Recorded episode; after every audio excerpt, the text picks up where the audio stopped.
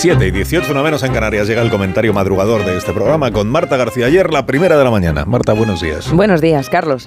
Llevaban tanto tiempo los socios de gobierno peleándose en nombre del feminismo, intentando capitalizar las calles, que las calles se han ido descapitalizando, al menos las de Madrid, porque en otros lugares de España donde las manifestaciones por el 8M sí que fueron unitarias, la participación todavía puede decirse que fue un éxito. En Madrid no.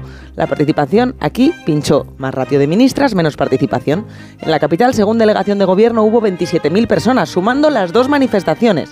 No llegaba ni a una cuarta parte del año pasado, y eso que entonces todavía había pandemia y ya había división. La participación la ha desinflado fundamentalmente eso, la división. No se puede negar. Lo que se puede, se debe, es reflexionar, hacer reflexionar a quienes han antepuesto sus intereses electorales a la causa que decían defender. Los líderes políticos y los partidos que intentando no desgastarse les ha importado muy poco desgastar el 8M.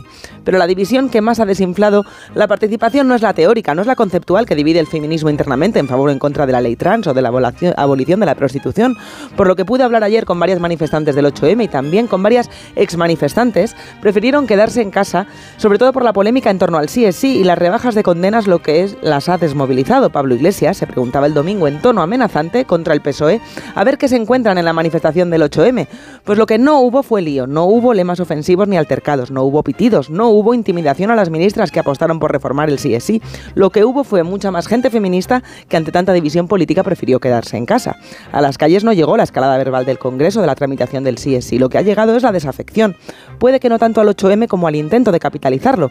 Las ministras esperaban que la calle el 8M fuera un termómetro de algo, pues en vez de medir quién tenía más apoyos, harían mejor en medir quién ha reunido más bajas. No se repartan manifestantes, ministras, repártanse responsabilidades. Moraleja, Marta. Tanto dividir el feminismo que ayer el 8M no fue lo mismo. 7 y 21 menos en Canarias es onda cero.